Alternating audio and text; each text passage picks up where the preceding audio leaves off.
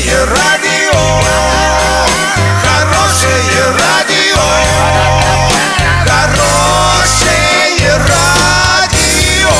Радио Шансон.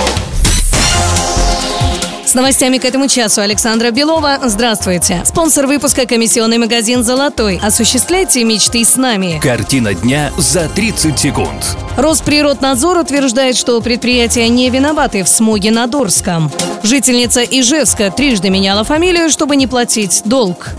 Подробнее обо всем. Подробнее обо всем. Специалисты управления Росприроднадзора по Оренбургской области провели проверку по факту массовых обращений по поводу загрязненности атмосферы в Орске. По их информации, предприятия не виноваты в смоге над городом. Воздух загрязняли автомобилисты и отопительные системы. Напомним, со 2 по 4 февраля жители Орска жаловались на плотный смог и едкий химический запах в воздухе.